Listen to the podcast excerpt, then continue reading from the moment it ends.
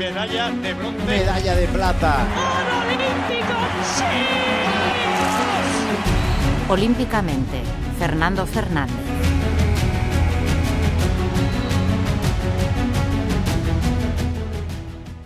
Tres nuevas plazas tiene el deporte balear para los Juegos Olímpicos de París 2024. Tres plazas que no son nominales, pero prácticamente son seguras. Debutará el fútbol femenino español y probablemente también el balear, con Mariona Caldentey y Catacoy, que ayudaron a España a conseguir la clasificación metiéndose en la final de la Liga de Naciones.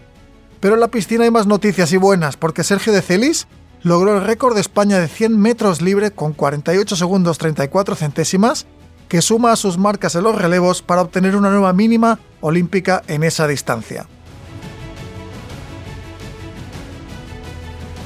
Soy Fernando Fernández y esto es Olímpicamente, el podcast de última hora.es de la cuenta atrás de los Juegos Olímpicos de París. Pero más allá de la actualidad, esta semana vamos a conocer la primera gran historia de participación balear en unos Juegos Olímpicos. Fueron los de Londres en 1948, los conocidos como los Juegos del Hambre por parte del equipo español, llegado de un país en plena posguerra civil, en los primeros Juegos posteriores a la Segunda Guerra Mundial, y en los que lo que más llamó la atención a nuestros representantes fue la comida. Basta recordar la situación socioeconómica y política de, de la España de mediados de la década de los 40 del pasado siglo para conocer un poco, pues bueno, el trasfondo de este sobrenombre de este mote que tuvo la competición.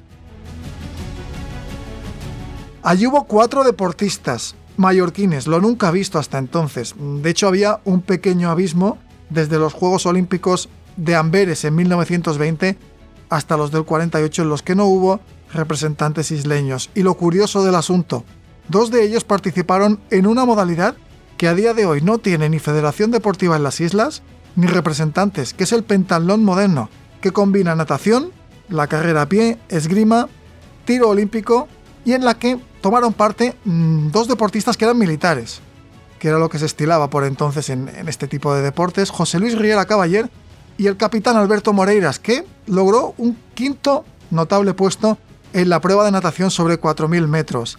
Ambos acabaron en los puestos 22 y 23 de la clasificación, Moreiras 22, 23 Riera, y formaron el grueso de esta participación que completaron otros dos ilustres del deporte mallorquín y sobre todo también olímpico.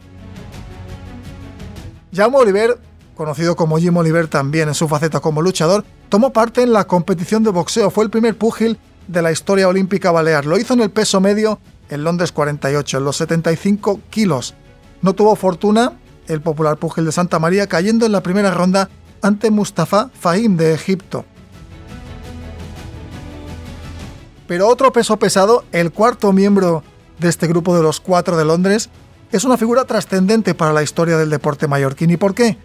Porque fue el primer campeón del mundo que conoció esta isla. Es Cristóbal Tauler Alós, nacido, unos dicen en Besalú, otros dicen en Felanich, pero sí que mallorquín. Tirador que compitió en la modalidad de precisión carabina tendido 50 metros y recordemos que fue el primer campeón del mundo mallorquín en el año 1929 en Estocolmo, en Suecia.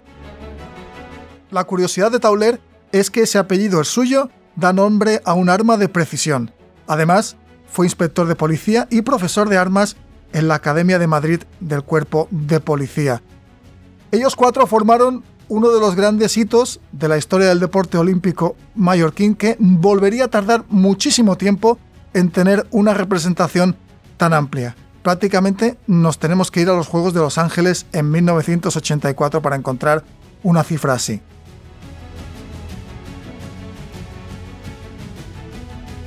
Hasta aquí la pequeña gran historia de estos cuatro deportistas, los cuatro de Londres 1948. En el próximo capítulo de Olímpicamente hablaremos y lo haremos en clave olímpica femenina. Conoceremos la historia de la primera mujer deportista balear en unos Juegos y también la de la primera medallista olímpica en la gran competición deportiva del mundo. Pero esto será en el próximo episodio de Olímpicamente. Un podcast de última hora editado por Ainhoa Sanso.